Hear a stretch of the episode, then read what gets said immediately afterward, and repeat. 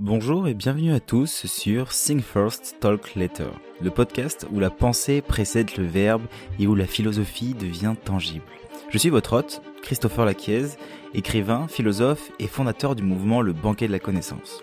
Dans notre monde hyper connecté, nous sommes constamment submergés par un flux d'informations. Nous sommes souvent poussés à réagir, à commenter, à donner notre avis sur absolument tout.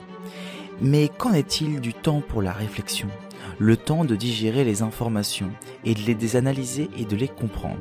C'est là que Think First, Talk Later intervient. Chaque semaine, ce podcast vous offre un espace de réflexion où nous explorons ensemble les grandes questions de la philosophie et de la vie. Nous parlerons avec des philosophes, des penseurs et d'autres esprits brillants pour dénicher des pépites de sagesse que vous pourrez utiliser dans votre vie quotidienne.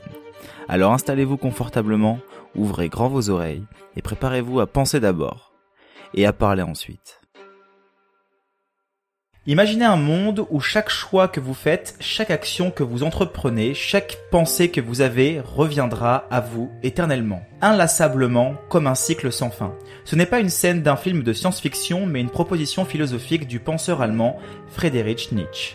Imaginez maintenant que chaque émotion, chaque frustration, chaque sentiment de rancœur que vous ressentez et comme une chaîne vous liant à un passé que vous ne pouvez pas changer et à un futur que vous n'osez pas affronter. C'est le concept du ressentiment, une des idées clés de Nietzsche. Chers auditeurs, préparez-vous à un voyage dans l'esprit de cet homme extraordinaire. Nous allons plonger dans ses réflexions les plus profondes, explorer la notion de l'éternel retour et la puissance du ressentiment accrochez-vous car nous sommes sur le point de naviguer dans les eaux tumultueuses de la philosophie nietzschéenne. Et pour cela, nous ne sommes pas seuls, mais accompagnés de monsieur Granarolo. Comment allez-vous? Je vais très bien et je suis très heureux d'être avec vous ce matin, c'est un bonheur. eh bien, le plaisir est partagé. Philippe Granaloro, vous êtes agrégé de philosophie, docteur d'État et lettres. Vous avez terminé votre carrière en classe de Cagnes au lycée de Toulon. Vous animez vous avez en tout cas animé des cafés philo et prononcé aujourd'hui de nombreuses conférences dans toute la France. Vous êtes aussi l'auteur de nombreux ouvrages sur Nietzsche, tels que L'individu éternel, l'expérience nietzschéenne de l'éternité en 1993, aux éditions Vrin, qui a été réédité en 2019. Les études nietzschéennes, tome 1 et tome 2 euh, en 2011 et 2012. En chemin avec Nietzsche, édition Lamartan en 2018, et le livre que j'ai bien commencé, que j'ai presque terminé, et j'ai pris un grand plaisir à le lire, c'est le journal retrouvé de Frédéric Nietzsche, préfacé par Boris Cyrulnik aux éditions Lamartan. Alors, déjà dans un premier temps, pourquoi ce journal retrouvé de Nietzsche? Qu'est-ce qui vous a poussé à écrire ça? Alors, c'est évidemment une question majeure euh, j'ai passé ma vie à défendre le, la philosophie de Nietzsche contre toutes ces caricatures. J'ai une conférence euh, que j'ai prononcée un peu partout en France qui s'appelle Nietzsche par-delà les clichés. Euh, donc je me suis battu toute ma vie pour euh, démolir les caricatures euh, concernant ce, pauvre philosophe qui est l'un des plus caricaturés de tous les temps. Euh, et donc ça, c'était sur le contenu de sa philosophie. Et puis, après avoir écrit huit ou neuf livres, je me suis dit, mais il y a aussi l'homme, Nietzsche, l'individu, qui lui aussi a été terriblement caricaturé. Alors j'ai sous quelle forme est-ce que je pourrais défendre, me faire l'avocat euh, de Friedrich Nietzsche Et je me suis dit, ben, la meilleure solution, c'est peut-être d'écrire un journal. Alors, il y a 15 ou 20 ans, j'aurais été un fou furieux si je m'étais lancé dans cette aventure, mais là, je dis, j'ai suffisamment de maîtrise, de connaissances euh, sur l'homme pour pouvoir me mettre à sa place, écrire un, faux journal, un, faux vrai ou un vrai faux comme on voudra, euh, mais tout est vrai dans ce dans ce dans ce journal retrouvé, y compris la météo. Euh, j'avais commencé un chapitre, je donne souvent cet exemple sur euh, Venise, où je dis il fait un temps merveilleux, je me promène avec mon secrétaire le long des canaux, puis je lis les lettres, il fait un temps pourri, on est enfermé depuis trois semaines. Oh, je suis aussitôt corrigé le tir, voilà, tout est parfaitement exact. Je me suis appuyé sur les sur l'œuvre posthume, je me suis appuyé sur le, sur la, correspondance, bien évidemment sur les quelques rares livres qui avaient euh, travaillé sur ce sujet, Paolo Dorio par exemple, Nietzsche à Sorrente, qui est un très bon livre, ou un très vieux livre que j'ai trouvé un peu par hasard de Guy de Portales, Nietzsche en Italie, un livre de 1929 euh, qui est euh, assez unique et j'ai trouvé beaucoup d'éléments. Voilà. Donc je me suis lancé dans cette aventure et j'ai dit je vais écrire ce journal pour essayer de faire comprendre qui est cet homme cet homme qui, qui a vécu dans la souffrance. C'est ce qui est d'autant plus extraordinaire si on parle de retour éternel tout à l'heure. Vouloir le retour éternel d'une existence aussi douloureuse que la sienne, c'est, je dirais, c'est tout simplement prodigieux. Si Nietzsche avait vécu au paradis et qu'il veuille le retour éternel du paradis, ce serait facile à comprendre. Non, il a vécu une vie d'enfer presque. Il a souffert toute sa vie, il a eu des maux de tête, des céphalées, il était aveugle quasiment euh, complètement pendant des périodes entières, il pouvait plus lire. C'est un homme qui a énormément souffert, puis qui a eu des déceptions considérables. Il aurait voulu la chaire de philosophie à l'université de, de, Bâle, il l'a jamais obtenu.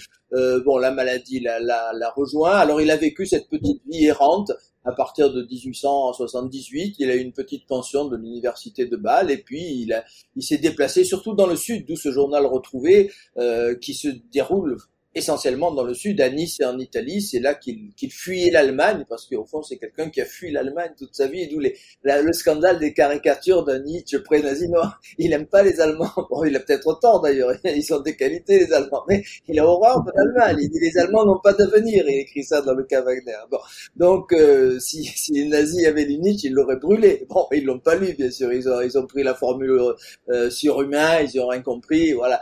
Mais euh, volonté de puissance, ils ont rien compris non. Il faut dire que c'est très compliqué la volonté de puissance. Donc euh, voilà, j'ai voulu réhabiliter l'individu, le faire partager sa vie quotidienne.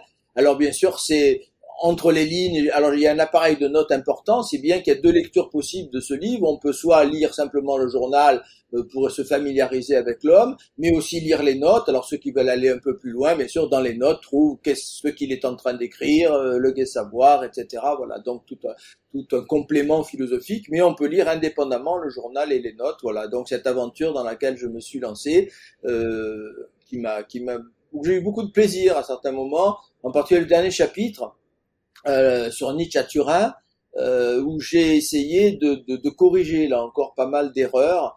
Euh, je crois que Nietzsche s'est effondré euh, très tardivement en fait, jusqu'à la mi-décembre.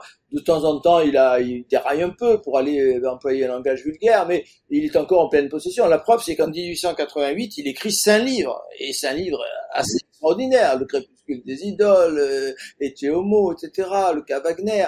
Donc il est, il est, il est au sommet de sa puissance créatrice même. Et puis c'est vrai qu'il y a des petits signes qui sont un peu inquiétants, mais c'est vraiment dans les derniers jours de décembre et tout début janvier que euh, les choses euh, déraillent complètement et il croit assister à son propre enterrement. Bon, enfin il se passe des choses.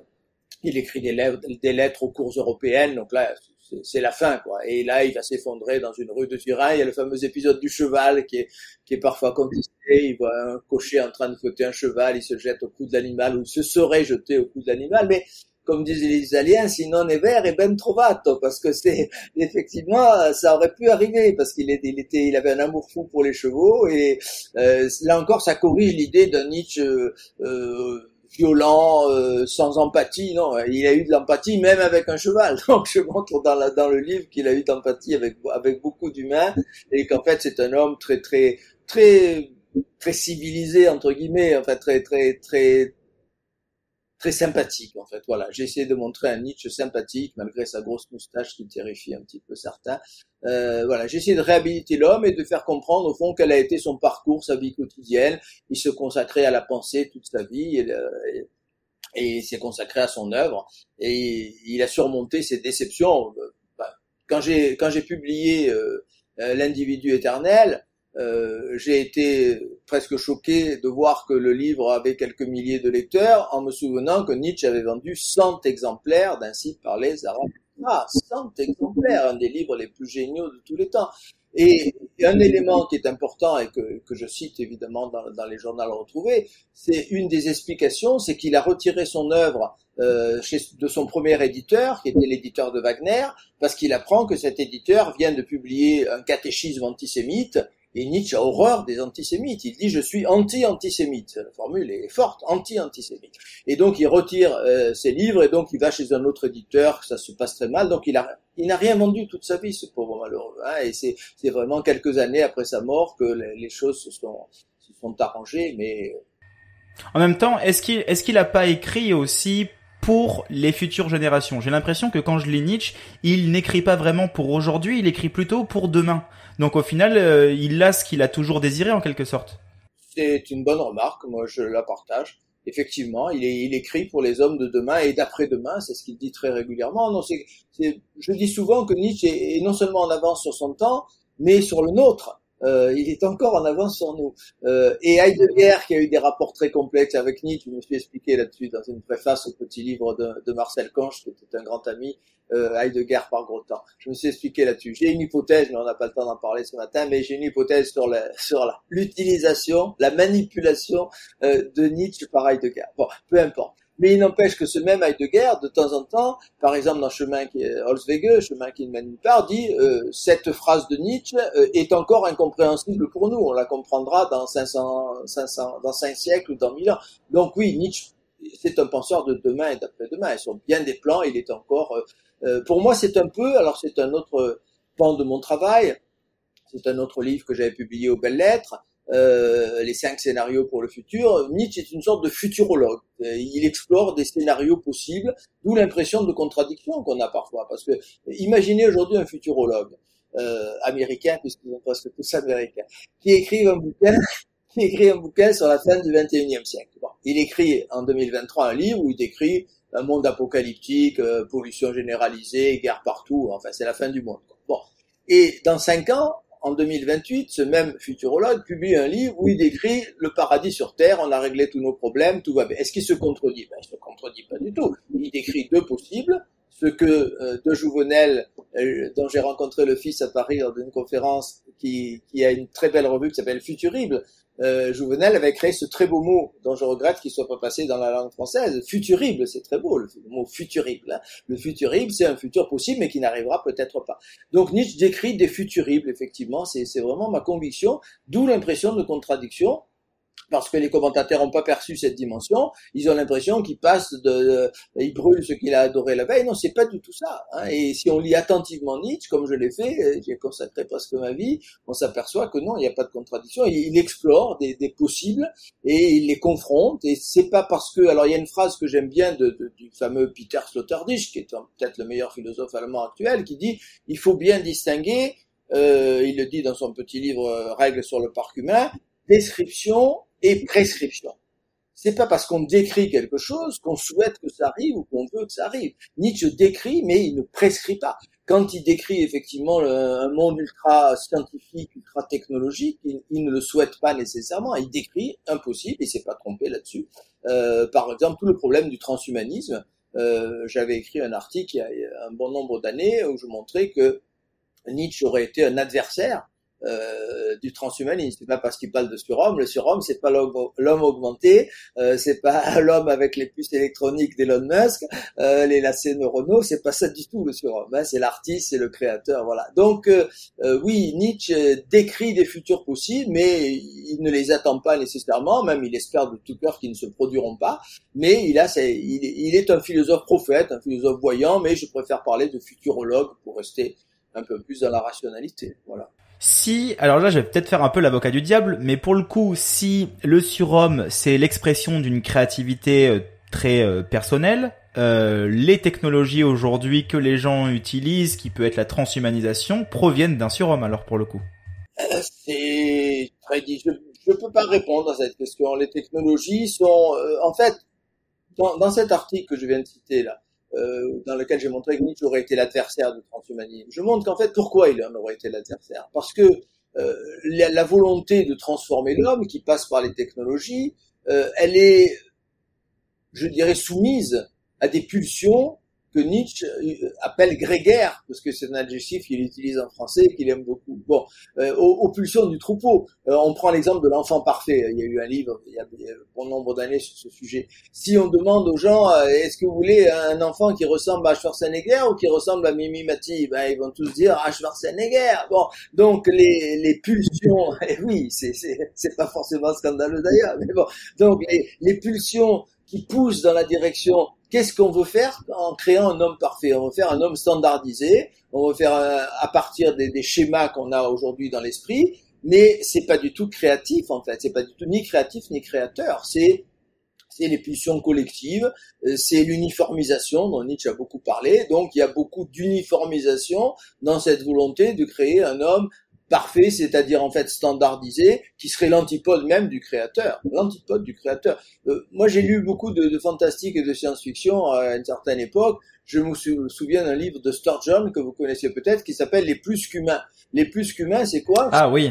Cinq individus, il y a un paralytique, il y a un aveugle, il y a euh, euh, toutes sortes de, de, handicapés, comme on dirait, ou en situation de handicap pour parler bien, euh, qui se réunissent et qui, eux cinq forment, ou quatre, je sais plus, sont quatre ou cinq, qui forment le surhomme. C'est extraordinaire. Bon, et ça, c'est Nietzsche, effectivement, beaucoup plus que... C'est...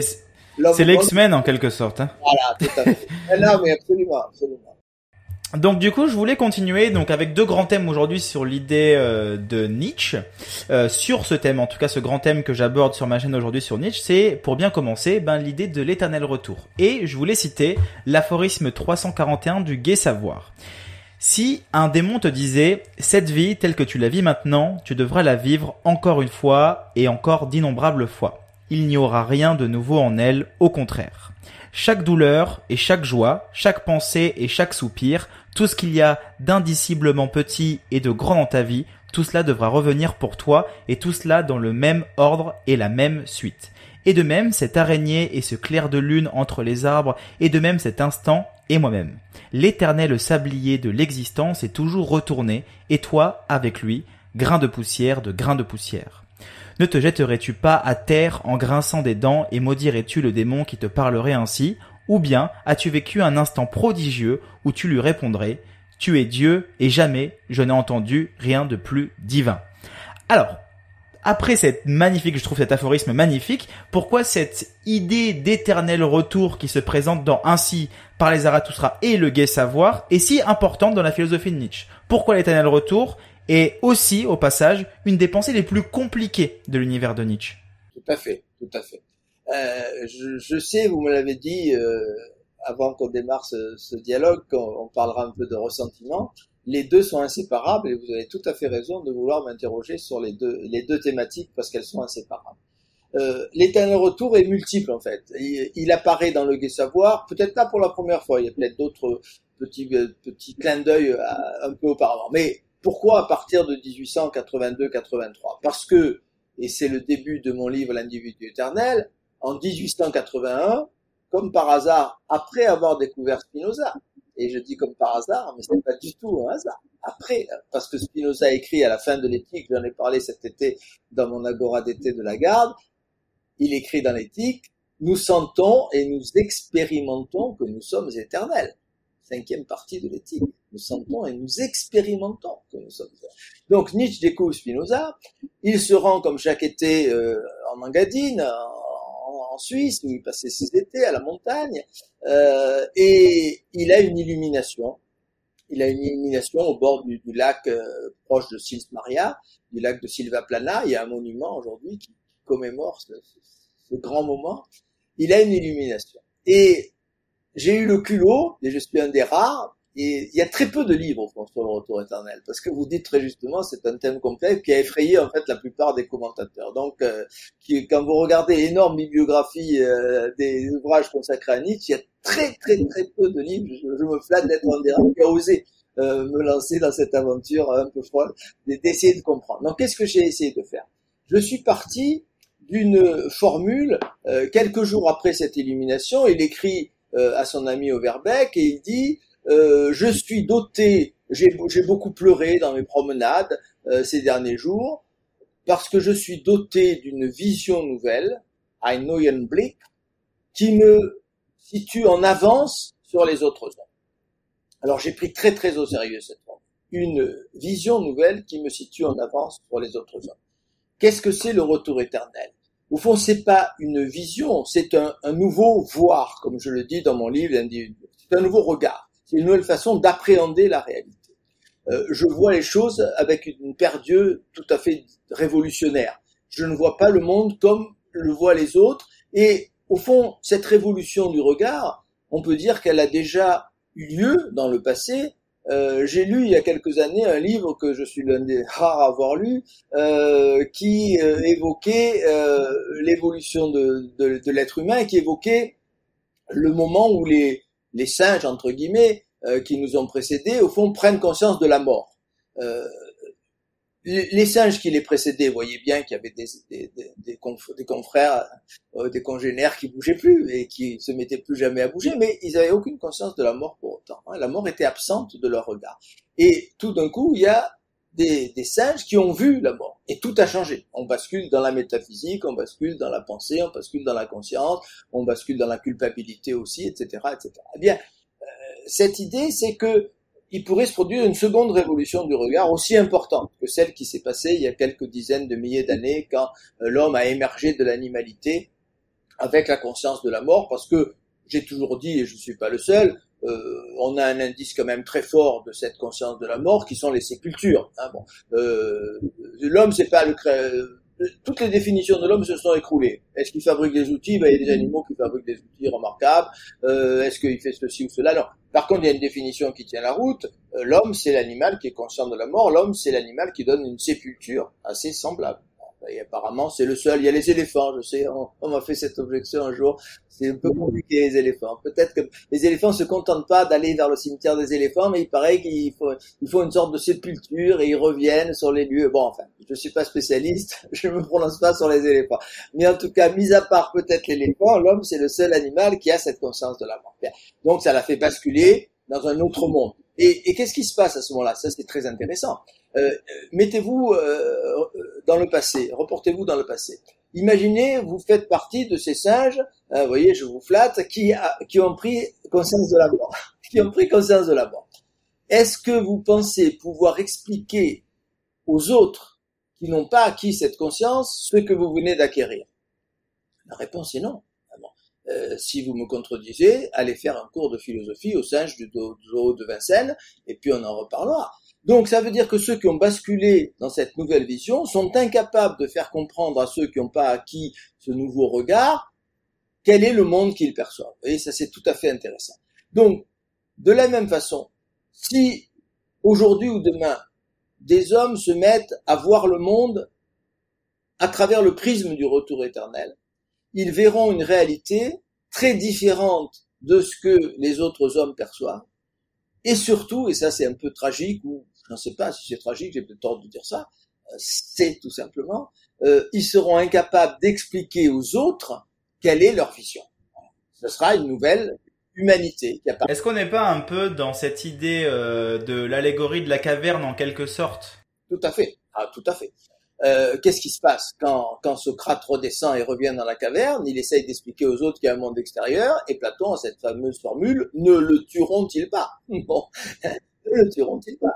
Euh, et, et, ça ne les intéresse pas ce monde extérieur. Ils sont habitués aux, ombres qui défilent et ils veulent rester dans cet univers parce qu'il y a tout le poids de la de la de l'habitude, de, de, la routine et euh, ils n'ont pas envie d'aller voir le monde extérieur et ils ne croient même pas Socrate quand ils disent qu'il y a un monde extérieur. Donc tout à fait, euh, ça, c'est tout le rapport de Nietzsche à Platon que vous évoquez à travers cette question qui est très complexe. Euh, Nietzsche veut l'adversaire de Platon, mais en réalité, il voulait être le nouveau Platon. Hein. Bon, c'est très compliqué les rapports de Nietzsche à Platon. Il a une admiration folle pour Platon. Qui, ne, qui peut ne pas admirer Platon? Bon, mais en même temps, effectivement, il y a cette rivalité et il accuse, il accuse Socrate et Platon d'avoir précipité le déclin grec. C'est pas nouveau comme idée. Hein. Hegel avait dit exactement la même chose. Hein. Euh, on oublie tout, trop souvent de le dire. On accuse Nietzsche d'être anti-Socrate, anti-Platon. On oublie que Hegel, qu'on considère comme un sommet de rationalité, alors que Nietzsche est un horrible irrationnel, comme vous le savez. Bon, on accuse Nietzsche, alors que Hegel, qui est le, sommet de la rationalité pour beaucoup d'entre nous, euh, dit dans euh, La raison dans l'histoire, les Grecs ont bien fait de tuer Socrate. carrément. Ils ont dit, ils ont bien fait, mais ça servait à rien. C'était trop tard. Ils étaient déjà cuits. ils étaient déjà gangrénés. Bon, donc c'était. Là où Nietzsche, je me rappelle bien, si je dis pas de bêtises, dit que Socrate s'est tué lui-même au final. C'est lui qui a imposé la ciguë aux, Athéniens. Oui, tout à fait. Et, si on lit, ce, je vous disais tout à l'heure, en 1888, il écrit un livre extraordinaire, dont Le Crépuscule des idoles, qui est peut-être un des livres les plus fabuleux de Nietzsche, les mieux écrits, les plus, les plus puissants il y a ce petit paragraphe, ce petit texte de 12 paragraphes, le problème de Socrate. Double complément de nom. Le problème de Socrate, c'est le problème qu'avait Socrate, et c'est le problème que nous pose Socrate. Et j'avais dénombré, dans, dans, dans, et je le cite dans mon écrit, il y a 48 points d'interrogation dans ces 12 petits paragraphes. 48 points d'interrogation, hein, je les ai dénombrés. Donc, autrement dit, Nietzsche, Socrate est un problème que Nietzsche n'a pas résolu. Hein, il est, il est, et je cite souvent une phrase parce que si vous voulez, moi j'ai eu la chance, je, je, le dis et je le répète maintenant, je gâtise un peu en vieillissant, mais je répète beaucoup de choses. J'ai eu la chance de faire partie de cette première génération qui a eu les œuvres complètes à sa disposition, c'est-à-dire les fragments posthumes, euh, la totalité de l'œuvre non publiée, ce qui été un atout extraordinaire. Euh, c'est à partir de ma génération qu'on a pu travailler sérieusement sur le discours. Et donc, euh, je cite des phrases que, que presque personne n'avait citées. Par exemple, dans le dans l'œuvre non publiée, vous avez cette formule la morale de l'individu euh, la morale de, de, de l'individualité euh, et de la, de la résistance, je cite de mémoire, commence avec Socrate. C'est un éloge extraordinaire. Socrate, c'est peut-être celui qui a précipité les déclins grecs, mais d'une certaine manière, c'est le premier individu c'est le premier qui a résisté à la pression de la foule, à la pression des sophistes, et qui a, qui a tenu bon et qui s'est peut-être en effet euh, suicidé d'une certaine manière parce que euh, se rendait compte que le combat était perdu. Bon, oui, non, Nietzsche est très ambigu, euh, mais c'est une bonne ambiguïté. Euh, c'est une ambiguïté qui est due au problème monstrueux que nous pose Socrate et peut-être à un moindre degré Platon. Donc Socrate, effectivement, c'est quelqu'un d'extraordinaire pour Nietzsche, même s'il y a beaucoup de, de, textes un peu caricaturaux, parce que il est, il est un, un admirateur fou de la Grèce anté-socratique, comme disait mon ami Marcel Conche, non pas pré-socratique, pré-socratique, ça, fait penser à primitif, hein, non, anté-socratique. c'est neutre, avant Socrate, tout simplement, dans le temps. Voilà. Donc, il est un admirateur fou de cette Grèce anté-socratique, il a écrit de très beaux textes sur, les, sur Héraclite, sur Empédocle, etc. Il était fasciné par ces Grecs euh, d'avant Socrate. Euh, donc, parfois, il est, il est violent, exagérément. Mais quand Nietzsche est violent, euh, moi je l'ai remarqué et je, je, le répète souvent dans le, dans le, journal retrouvé, euh, c'est parce qu'il est incompris, c'est parce qu'il sait plus comment s'y prendre pour, pour euh, faire admettre certaines de ses thèses certaines, certaines de ses idées, alors il tombe dans une certaine agressivité qui est pas sa nature profonde en fait, et qui est un peu une sorte de jeu. Hein, il, il, utilise une certaine violence verbale pour obliger son lecteur à faire un pas vers lui et à se rendre compte qu'il faut sortir des, sentiers battus et des a priori qu'on avait depuis, des siècles. C'est ça l'idée. C'est un penseur qui est aussi vachement à contre-courant de son temps, on s'en rend compte, on le voit. Sur l'idée de l'éternel retour, il y a une idée qui est conjointe à l'éternel retour. Ça voudrait dire que si euh, j'accepte que la vie revienne indéfiniment, euh, il y a un aspect d'amour de cette vie-là. Donc Nietzsche euh, reprend au stoïcien la mort fati. Alors j'ai chercher un petit peu plus loin. La mort fati, alors vous allez me dire si je me trompe et je veux vraiment avoir votre avis là-dessus, ce n'est pas uniquement l'amour de du destin en quelque sorte, mais c'est aussi l'amour de ce qui est dit. La question en quelque sorte c'est d'affirmer que euh, quelque chose qui serait en accord avec un fait, qui ne serait pas accusateur, mais affirmateur, et pour cela, il faudrait, et c'est là que c'est drôle, détourner le regard. Détourner le regard de ce qui nous porte habituellement à ne pas regarder ce qui est. Et quelle est cette idée qui se cache derrière? Et je pense que je reprends un petit peu ce que vous m'avez dit juste avant, hein, le fait de être en capacité de détourner le regard pour au final mieux voir ce que nous n'arrivons pas à voir et ce qui est toujours présent. Et cette idée d'amorphatie a un lien avec euh, cette idée de détourner le regard. J'aimerais avoir votre avis là-dessus. Tout à fait. Alors, euh, il y a une formule qui est capitale, qui est dans, le, dans, son autobiographie intellectuelle, et Homo. Euh, il dit euh, l'éternel retour la formule d'approbation la plus haute que l'on puisse concevoir. La formule d'approbation. Et c'est là que le rapport à Spinoza m'a toujours semblé évident.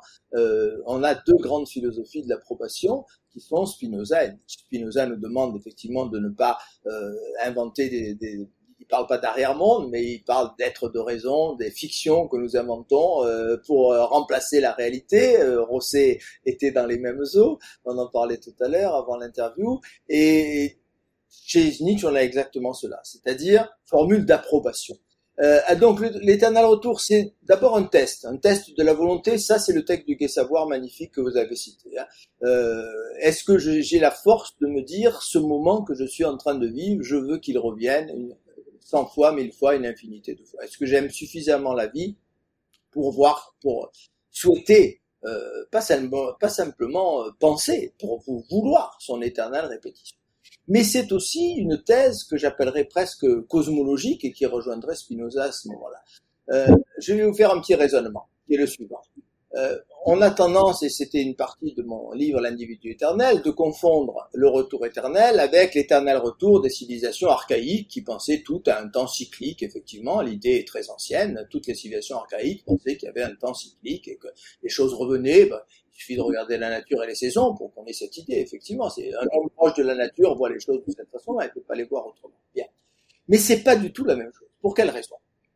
Parce que dans Retour éternel, le plus important, c'est l'adjectif éternel. Et voilà le raisonnement que je fais, vous allez voir. Il n'est pas, il est pas si compliqué que certains me l'ont reproché. Si le retour est éternel, ça veut dire que il y a des boucles qui se répètent et qui se répètent éternellement. Mais si le retour est éternel, il n'y a jamais eu de première boucle. Sinon, il serait pas éternel. Sinon, on serait dans un temps linéaire. Et la première boucle, c'est la thèse que Mircea Eliade a remarquablement développée dans son petit livre Le mythe de l'éternel retour, c'est l'éternel retour des civilisations archaïques. Il y a eu ce que Eliade appelle le grand temps, le temps des héros, des dieux, tout s'est passé de façon grandiose, et puis ensuite il y a des cycles un peu, un peu faibles qui se répètent, et on essaye de, se rapporter à ce grand temps initial. Voilà, ça c'est l'éternel retour archaïque. Mais si le retour est éternel, il n'y a pas eu de première boucle. Vous, êtes obligé de me dire oui, là, d'accord? Bon. Ah oui, non, non, je suis très bien. Alors, deuxième S'il n'y a pas eu de première boucle, il n'y a pas eu de début de la première boucle. Vous êtes toujours d'accord avec moi? Donc, il n'y a jamais eu de commencement. Hein il n'y a jamais eu de première. Donc, le retour éternel, d'une certaine manière, ne répète rien puisqu'il n'y a pas eu de première boucle et il n'y a pas eu de premier moment. Si bien que euh, je parle dans mon livre d'instant zéro, si le retour est éternel, s'il n'y a pas eu de première boucle, s'il n'y a pas eu de premier instant de la première boucle, j'ai le droit et j'ai même euh, l'obligation de considérer que notre entretien de ce matin, c'est le début d'une boucle, puisqu'il n'y a pas de première boucle et il n'y a pas de début de la première boucle. Donc nous sommes à l'instant, nous sommes en train de mettre en route, et ça rejoint le texte de Savoir, nous sommes en train en ce moment de mettre en route une, un nouveau cycle, une nouvelle boucle, euh, une nouvelle boucle qui sera effectivement la répétition euh, de celles qui se sont déroulées, mais comme effectivement il n'y a pas eu de première boucle, d'une certaine façon, il y a répétition de rien. Donc c'est une formule d'approbation. Hein, c'est trouver, et c'est ce que je dis dans la quatrième de couverture, dans la réédition, là j'ai changé la quatrième de couverture, dans mon livre L'individu éternel, être dans le temps, hors du temps. Et j'ai beaucoup lu les penseurs orientaux qui, qui m'intéressent beaucoup. Euh, j'ai lu Krishnamurti euh, et Krishnamurti dans un très beau livre qui est La Révolution du silence dit que si nous avions les moyens, euh, nous ne sommes jamais dans le présent, hein, nous sommes toujours dans le passé ou dans le futur. Euh, L'exemple même, c'est Jean-Paul Sartre qui dit qu'est-ce que c'est être conscient en arrière de soi, en avant de soi, jamais soi.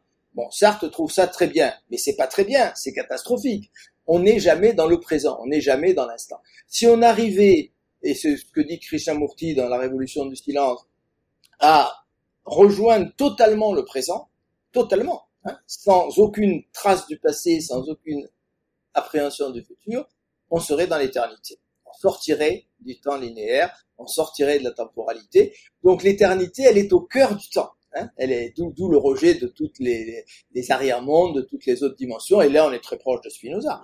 Que, que dit Spinoza quand il nous, nous, sentons que nous sommes éternels. Il dit quoi? Ben, Puisque euh, j'appartiens au monde et qu'il n'y a qu'un monde, et que ce monde, il est voulu, entre guillemets, il n'est pas voulu, mais peu importe, il est produit par la puissance éternelle de Dieu ou de la nature, euh, il y a une pensée de l'individu que je suis, dans, en Dieu ou dans la nature, qui existe en dehors de la temporalité, et donc il y a une dimension de, de, de, de mon individualité qui n'est pas temporelle. Voilà. Ben, c'est très proche en fait, hein, c'est très proche. Totalement. Euh, le, Mais du coup, est-ce qu'on peut dire que pour le coup, il y a une idée de, de durée comme chez Bergson, parce que si on est éternel, il faut bien ressentir cette éternité, cette éternité qui serait pour le coup une forme de durée. Oui, de durée, de durée, oui et non. Euh, de durée, oui et non, parce qu'il resterait de la durée tant qu'on n'a pas rejoint complètement cet instant, hein, cet instant, cet instant éternel. Euh, c'est pour ça que je parle d'instant éternel. Hein, bon. Et j'avais j'avais découvert un peu par hasard un article italien que j'avais beaucoup apprécié. J'ai oublié le nom de l'auteur, mais peu importe, euh, on pourra le retrouver. Qui s'appelle l'attimo immenso, hein, l'instant euh, sans limite, l'instant immense. Et j'ai beaucoup aimé cette formule. C'est ça, c'est ça l'instant dont nous parlons. C'est pas l'instant euh, le temps de l'horloge, euh, la, la, la, découpe euh, à la Zénon, là je découpe en deux, en deux, en deux, en deux. Non, c'est pas ça. Et jamais j'arrive au bout. Hein, non, l'instant c'est l'attimo immenso, c'est l'instant immense, l'instant éternel, l'instant qui contient la totalité. Voilà. Euh, et donc là, j'ai fait beaucoup de rapprochements avec avec Spinoza, avec l'astrophysique aussi, avec la physique quantique. Euh, et, et, là, j'ai eu un, je dirais un peu d'intuition. Euh, quand j'ai écrit l'individu éternel en 93, je connaissais pas grand-chose de la physique quantique, euh, et j'ai eu le culot d'intituler ma conclusion le quantisme nietzschéen. Bon, euh, c'était un pari en quelque sorte, hein, alors que je savais pas grand-chose. Depuis, je me suis beaucoup intéressé. J'ai même écrit un livre avec une amie sur le chat de Schrödinger. Donc, je me suis passionné pour la physique quantique et j'ai trouvé beaucoup de rapprochements effectivement. C'est avec cette idée que au fond, tout n'est pas temporel. Hein. Bon, il y a une dimension dans laquelle les choses coexistent euh, de façon non temporelle, non linéaire, et c'est cela que, que, Nietzsche rejoint, autrement dit, au bord du lac de, de Silva Plana, et c'est ça dont il a eu l'intuition. Et, et, le paradoxe, alors j'ai beaucoup insisté là-dessus dans, dans, mon livre, c'est que au fond, il, il, il, n'a rien fait, ce serait excessif. Mais je veux dire, il n'a pas décidé d'avoir cette intuition, hein, elle s'est donnée à lui, mais qu'ensuite il n'a pas pu la retrouver. Il a essayé de la penser, il a essayé de lui donner une forme philosophique, avec beaucoup de difficultés, mais il n'a pas pu euh, revivre cette expérience curieusement, l'expérience éternelle, elle a été éminemment ponctuelle. Elle a été éminemment... c'est ça qui est paradoxal. Hein il a eu ce flash, mais c'est là que j'étais en désaccord avec mon ami Clément Rosset, euh, qui disait non, c'est pas important le retour éternel. C'est tellement important que tout ce qu'écrit Nietzsche après ce moment est marqué par ce moment. Je crois qu'on ne peut pas comprendre ce que Nietzsche écrit après 1881, euh, le gai savoir, Zarathustra, et, euh, par de la bien et mal, sans cette intuition de retour éternel. Et dans, dans le, dans, le, dans, dans euh, vous avez euh, une narration extraordinaire qui montre que c'était comme si c'était passé hier matin. Quoi. Ce, ce moment euh, alors, bien sûr, certains diront c'est facile, oui, mais Nietzsche a sombré dans la folie à la fin de sa vie, donc il était déjà un peu, un peu à la limite, borderline en 1881. Non, non, je pense que non, c'est une expérience qu'il a, qu'il a essayé de penser toute sa vie, sans forcément y réussir. Il essaye de nous la transmettre dans le Zarathustra, à travers un peu la poésie, parce qu'au fond, c'est les métaphores poétiques qui sont peut-être la meilleure façon de nous, de nous faire ressentir à notre tour ce qu'est cette expérience mais il, ne l'a pas revécu cette expérience à aucun moment et il a il a sans doute infiniment regretté il a pas sauf peut-être ça me fait penser euh, ça me fait penser à l'expérience de la nuit de Pascal en quelque sorte qui vit l'éternité avec Dieu dans un immense moment que là Nietzsche vit mais euh, avec l'éternité et pas forcément avec un potentiel Dieu sachant que euh, c'était pas dans ses dans, dans ses idées quoi. Bah, bravo bravo pour ce rapprochement parce que vous savez sans doute que Nietzsche dit que Pascal est son ancêtre. C'est vrai et ça surprend. Hein. Et, oui, Il y a beaucoup de liens, hein, au final, encore une fois. Hein.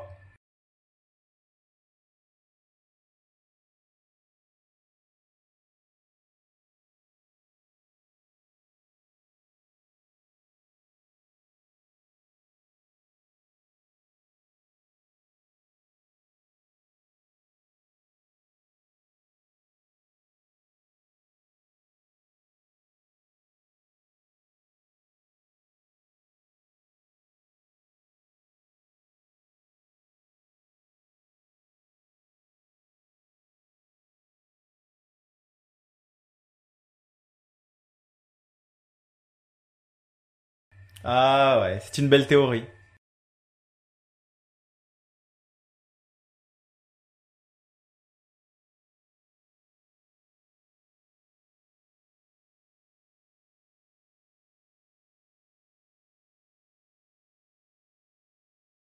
On sait que Nietzsche euh, avait cette fameuse phrase qui dit il n'y a pas de fait que des interprétations et en parlant d'interprétation, euh, deux notamment l'éternel retour, il y en a une qui est celle de Gilles Deleuze. On sait que Deleuze a écrit sur euh, Nietzsche et qui est l'éternel retour qui est perçu comme une roue centrifuge qui évacuerait comme par miracle le négatif. Là, pour le coup, ce que vous venez d'affirmer, c'est à l'antipode de cette idée de, de, de Deleuze, quoi. Alors, j'ai beaucoup de j'ai beaucoup de, de, de, problèmes avec cette phrase de Deleuze. D'un côté, euh, j'avais écrit, euh, j'avais fait une conférence et écrit un article il y a bien longtemps où je, je m'en prenais à cette formule en disant elle est, elle est, elle est, tout à fait choquante parce qu'elle réintroduit une sorte de finalité, de purification dans une doctrine qui est aux antipodes de tout cela, qui demande d'approuver toutes les dimensions, y compris celles qui semblent les plus négatives. Voilà. Et de l'autre, alors j'ai écrit un article euh, qui s'appelle Nietzsche, l'enfant, le retour, euh, qui a été que j'ai repris dans mon dans mon bouquin où j'ai réuni 15 de mes articles euh, le, en chemin avec Nietzsche chez l'Armatan. Euh, dans cette conférence, je disais est-ce qu'on peut pas, d'une certaine manière, malgré tout, accorder un certain crédit à la formule de Deleuze? Autrement dit, je m'explique. Euh, est-ce que de cycle en cycle, il n'y a pas une sorte de, de modification minimale, infinitésimale qui se produit. Le fait que j'ai vécu quelque chose une première fois, enfin une première fois qui n'est pas une première, puisque je dit que ça n'a jamais commencé. Bon, attention à ce que je dis. puisque ce que je suis en train de vivre en ce moment, je l'ai déjà vécu une infinité de fois, est-ce que ça n'a pas malgré tout laissé des traces en moi qui font que je vais pas forcément modifier le scénario, mais je vais peut-être modifier mon vécu du scénario. Je vais et là on rejoindrait le stoïcisme. Hein. Euh, que me demande le stoïcien? Il me demande précisément de, de c'est Marc Aurèle, c'est Épictète, hein, bon, euh, Amorphati, c'est de d'accepter.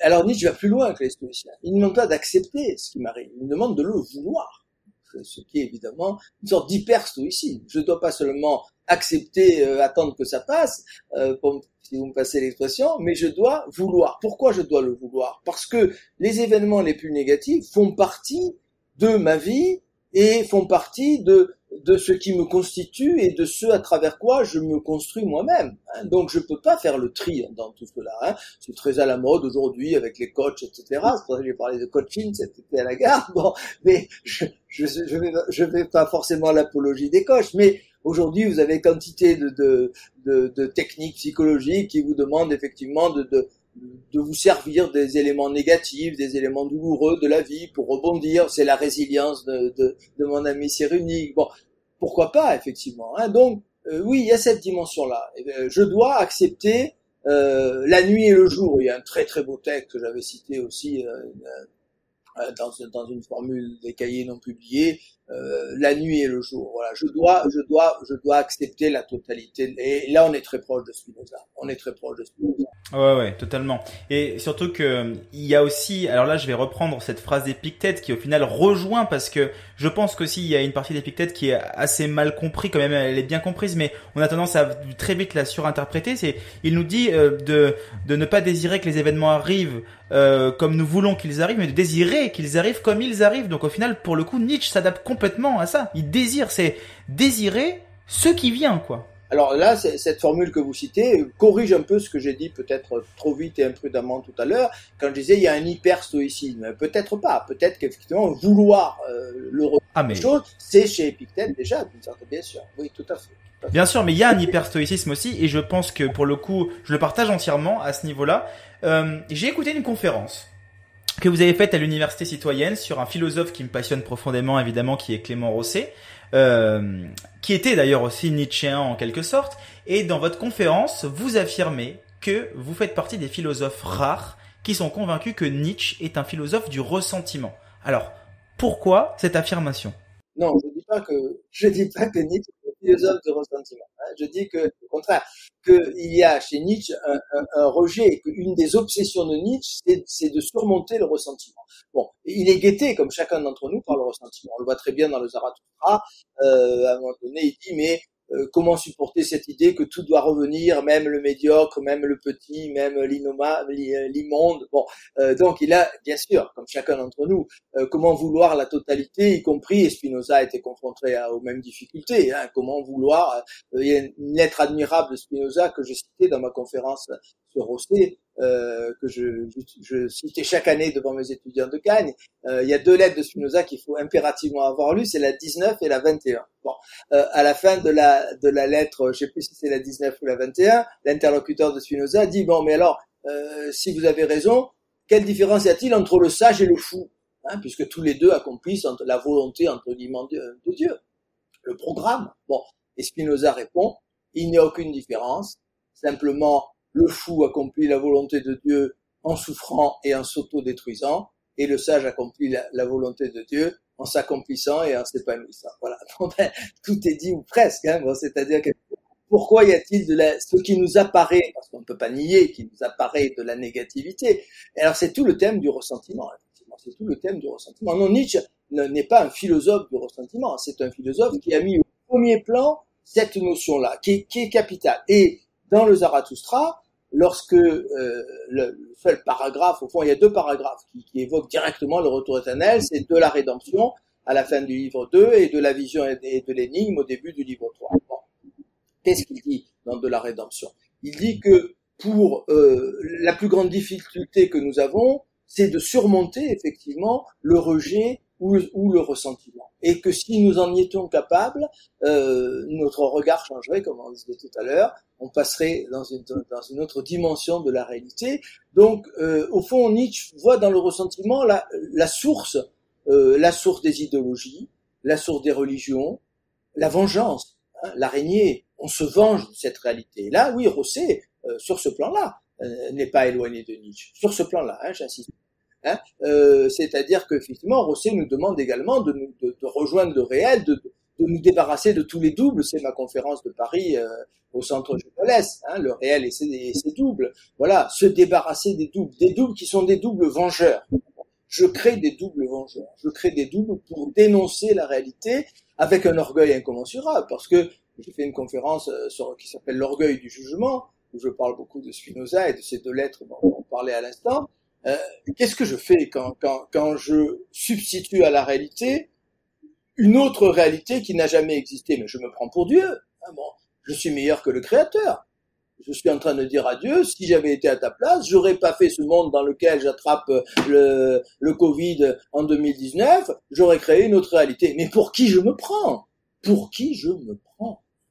Donc il y a un orgueil incommensurable dans le fait de juger la réalité et surtout de lui substituer une réalité soi-disant meilleure, qui est ma pure fiction, qui n'existe nulle part que dans mes neurones, dans mon agitation neuronale. Non, ce qu'il faut que je rejoigne, c'est le réel tel qu'il est et qui m'a produit.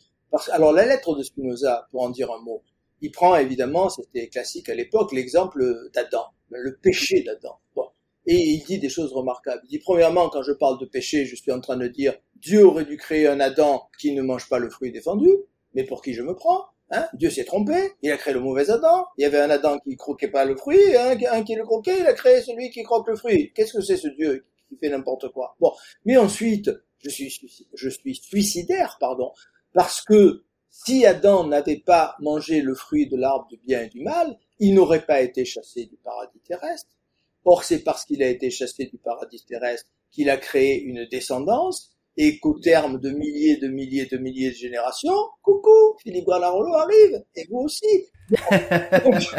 si Adam n'avait pas mangé le fruit du vendu, on serait pas là tous les deux en train de dialoguer. Autrement dit, je préfère un monde dans lequel je n'existe pas à un monde dans lequel j'existe.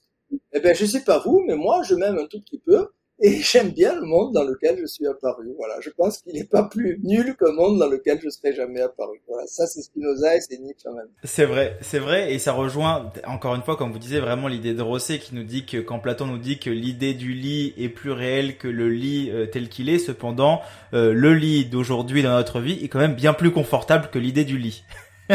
J'ai trouvé ça. Là, il est très Nietzsche parce que Nietzsche dit des choses très très proches effectivement là-dessus, absolument.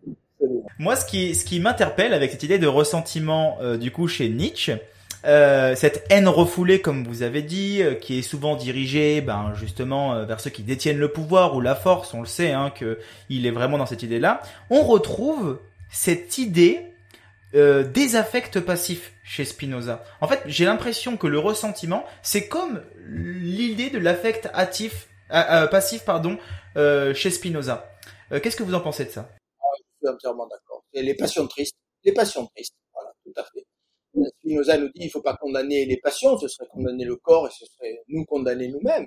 Mais il faut faire le tri entre les passions effectivement qui manifestent la, puissance, le, conatus, qui l'emprunte le mot à Thomas Hobbes, hein, la puissance créatrice qui est la nôtre, la, la, volonté de persévérer dans son être, de s'affirmer, on trouve des affirmations, et les passions qui nous mettent dans la dépendance, dans la souffrance, avec une part de haine. Et alors, je prends l'exemple quand je parle des passions tristes de Spinoza, mais on peut dire la même chose chez Nietzsche. L'amour-passion est évidemment une passion triste. Pourquoi? Comment ne pas avoir quelque part un peu de haine vis-à-vis de la personne dont ma vie dépend, euh, dont je crains tous les jours qu'elle cesse de m'aimer, euh, dont je m'aperçois que euh, je ne peux pas décider qu'elle m'aime parce que c'est elle qui décide et c'est pas moi. comment ne pas avoir dans cette passion amoureuse, si c'est une véritable passion, de la souffrance et donc un certain ressentiment euh, et on sait à quel point les ruptures euh, sentimentales sont souvent tragiques et difficiles. Euh, J'en veux à la personne qui a cessé de m'aimer. Comment peut-on cesser d'aimer quelqu'un d'aussi extraordinaire que moi? Bon, et donc voilà, il y a dans la passion triste de, de la vengeance et la volonté de substituer à ce réel dans lequel euh, la personne aimée euh, m'a quitté, euh, une autre réalité dans laquelle elle m'aime jusqu'à la fin des temps. Voilà. Donc on est dans cette vengeance, oui, on est dans ce ressentiment, c'est tout à fait proche, vous avez parfaitement raison. Je vais encore une fois faire l'avocat du diable et poser une question qui vraiment pour le coup m'interpelle, c'est que si je prends votre idée que vous m'avez exposée juste avant, euh, de l'éternel retour qui ne s'est en fait jamais produit puisqu'il est éternel et qu'il n'y a pas de début de cycle, le ressentiment quant à lui, et le fait de se souvenir de quelque chose ou euh, d'un désir, c'est il y a quelque chose qu'on a ressenti, donc il y a quand même un lien avec le passé, avec la mémoire, comme si on l'avait déjà vécu. Est-ce qu'il n'y a pas là une contradiction du coup entre ces deux théories, ou alors est-ce qu'elles se rejoignent? Non, je pense pas. Euh, J'ai écrit dans une petite revue l'an dernier un article sur la mémoire, effectivement, l'ambiguïté de la mémoire euh, Nietzsche écrit des textes qui là encore pourraient sembler contradictoires. Euh, D'un côté, il semble dire que la mémoire, et il écrit dans ses premières œuvres sur l'histoire en particulier. Il y a par exemple une façon maladie de pratiquer l'histoire, qui est de rejeter le, la réalité présente, qui est de dire c'était mieux avant, c'est très à la mode aujourd'hui. Bon, euh, et Nietzsche est l'adversaire de, de, de, cela. Mais il y a une bonne mémoire, évidemment. Hein, il y a une bonne mémoire. Euh, alors, il faut distinguer effectivement, quand vous parlez de mémoire ici euh, par rapport au ressentiment, euh, il s'agit d'une mémoire à l'intérieur d'un cycle du temps. Hein, effectivement, c'est pas une mémoire sur ce que j'ai vécu avant dans un cycle antérieur. C'est la mémoire dans ce cycle du temps. Et donc là, oui, la mémoire, et Nietzsche a écrit de très belles choses là-dessus, euh, elle peut être une source de, souffrance, euh, de malheur et, de, et de rejet, effectivement. Hein. trop de mémoire fait que euh, moi, j'ai eu dû surmonter dans, dans, ma propre vie cela. J'ai une mémoire d'éléphant. Hein. Donc, je me souviens de ce que quelqu'un m'a dit de négatif il y a 40 ans. Hein. Euh, C'est un handicap dans la vie, ça. Parce que quand la personne vient vers moi avec un grand sourire, je me souviens que elle m'a agressé il y a 40 ans avec des phrases très violentes. Voilà. Voilà. Je me souviens de, des paroles qu'on a prononcées il y a 40 ans. Donc quelqu'un qui il y a 40 ans m'a agressé verbalement, euh, s'il revient 40 ans plus tard vers moi avec un grand sourire, je me souviens qu'il y a 40 ans, il m'a agressé verbalement. Et c'est un peu gênant parce que ça perturbe la relation présente. Donc j'ai dû faire tout un travail sur moi-même pour surmonter cet excès de mémoire qui fait que le passé fait tâche et, perturbe la perception du présent, effectivement. Donc trop de mémoire, et là Nietzsche m'a beaucoup éclairé là-dessus, c'est un handicap, c'est un handicap collectif, parce que si on vit le, moment présent uniquement à la lumière des événements passés, bon, euh, les choses se passent très mal. Il faut quand même accepter l'idée que le temps est toujours euh, nouveau d'une certaine manière, que les événements d'aujourd'hui sont pas la réplique des événements d'hier. Il n'y a jamais de répétition, en tout cas à l'intérieur d'un cycle. Hein, j'insiste bien. Et c'est la même chose au niveau individuel. Voilà. Donc la mémoire est, quelque chose de très délicat. Euh, et Nietzsche a écrit un, des plus beaux textes de sa jeunesse, c'est euh, la deuxième inactuelle ou intempestive, on traduit des deux façons, hein, de, de l'utilité et des inconvénients de l'histoire pour la vie. C'est un texte magistral. Il y a déjà tout Nietzsche il y a déjà le ressentiment, où il montre effectivement que cette histoire, bien sûr, on ne peut pas se passer d'histoire, la connaissance historique est un atout extraordinaire, et en même temps, il faut manier l'histoire avec des pincettes, parce qu'elle risque de nous faire rejeter le présent, elle risque de nous faire... Euh, euh nous méprendre sur ce qui est en train de se passer, sur la nouveauté réelle des événements. Euh, donc il écrit de très belles choses dans cette, dans cette intempestive qui sont tout à fait liées à cette question de la mémoire et, et déjà le ressentiment qui apparaît très bien. C'est le texte de Genèse dans lequel le ressentiment apparaît le mieux, je dirais, parmi les premiers textes de Nietzsche, la seconde inactuelle. Eh ben c'est super intéressant de le savoir parce que je ne le savais pas du tout, donc j'en apprends euh, énormément aujourd'hui. Euh, la question que je voulais vous poser, c'est la dernière question. Euh, pourquoi est-ce que Nietzsche utilise le terme de ressentiment? Pourquoi ce mot-là spécifiquement? C'est, j'ai pas, j'ai pas vraiment la réponse. Euh, il parle de haine aussi, il parle de vengeance. Euh, quel est, quel est le, le qu'est-ce qui l'a amené à utiliser ce terme? J'ai plus, j'ai plus le terme allemand en tête. Hein, euh, au moment où vous me posez cette question, faudrait, faudrait rechercher. Euh, donc, je sais pas. Euh, au bout d'une heure, vous avez réussi à me coller. Je vous félicite. C'était pas vraiment le but, mais c'est vraiment une question que je me pose parce que euh, je me suis longtemps posé la question tiens, pourquoi est-ce que beaucoup de philosophes utilisent le terme tragique? Alors ils utilisent le terme tragique, et on le sait, à cause du bouc, à cause du dionysiaque ou peu importe, on peut le ramener à la tragédie et tout ça. Donc euh, il y a une histoire derrière les termes qu'ils utilisent et je me demandais est-ce qu'il y a une histoire qui se cache derrière le terme du ressentiment de chez Nietzsche Quel... enfin, Tout ce que je peux vous dire, euh, parce que hein, je suis incapable d'aller plus loin dans ma réponse, c'est que euh, avant Nietzsche, je ne pense pas que le terme ait été beaucoup utilisé. Par contre, il sera utilisé après Nietzsche, puisque vous avez euh, Adler, le psychanalyste, qui a écrit un grand livre sur le, sur le ressentiment. Et donc le terme va, va, va faire école, va être repris euh, régulièrement. Et, et, on parlait de Cyrulnik tout à l'heure, qui a préfacé mon livre. Bon, le, euh, Cyrulnik parle, parle, sans le nommer ressentiment, parle effectivement de cette euh, dimension qui, qui, nous rend euh, incapable de rebondir parce qu'on va on va ressasser, on va répéter, on va se repasser le film et, et le passage à la limite, c'est les névroses de guerre, si vous voulez. Hein, c'est l'individu qui se repasse la scène tragique, c'est l'instinct de mort freudien hein, qu'il qui, qui, ajoute à la libido euh, après avoir découvert comment euh, des, des, des, soldats de la Première Guerre mondiale, au lieu d'oublier le traumatisme, euh, se repassent le film tous les matins, matin, midi et soir, et sombrent dans, dans, dans la dépression, dans ce qu'on appellerait le burn-out aujourd'hui. Voilà. Donc cette incapacité de se défaire d'un passé douloureux euh, qui va déclencher effectivement des troubles qui peuvent aller jusqu'à des troubles psychiatriques, bien entendu. Donc au final, c'est un terme qui se veut tout de même très psychologique euh, chez Nietzsche et au final euh, très clair en quelque sorte, hein, parce que là pour le coup c'est très très clair. Monsieur Granalro, je vous remercie beaucoup pour cet entretien, c'était vraiment génial. On a passé, en tout cas j'ai passé un super bon moment. Je vous invite à vous procurer le journal retrouvé de Nietzsche, préfacé par Boris Cyrulnik aux éditions L'Armatan, si je dis pas de bêtises. Voilà, L'Armatan, c'est un livre que moi je prends beaucoup de plaisir à lire. Pour, pour être honnête, vous m'avez répondu la semaine dernière, j'ai commencé à le lire avant-hier et je prends vraiment beaucoup de plaisir parce qu'on retrouve Nietzsche de manière différente. On a l'impression que c'est très intime, beaucoup plus intime aussi. Quand même, c'est une histoire qui est... Euh, euh, J'en dis pas plus. Voilà. Euh, allez le lire, procurez-le vous et puis vous allez voir l'expérience que vous allez vivre. Merci beaucoup Philippe pour ce magnifique moment. Merci à vous. J'ai passé un très bon moment moi aussi. Et puis je vous dis à bientôt. N'hésitez pas à partager ce podcast. N'hésitez pas aussi à aller faire un tour sur la chaîne de euh, Philippe Granarolo. Pardon. N'hésitez pas aussi à aller le suivre sur LinkedIn. Il poste aussi de temps en temps des petits, des petits articles, des petits trucs intéressants. Vous pouvez aussi vous procurer ces livres qui sont dans la description de cette vidéo, dans la description de ce podcast. Je vous invite à le partager aussi en retour. Et puis on se retrouve la semaine prochaine pour un nouvel épisode. Merci à tous. Ciao ciao.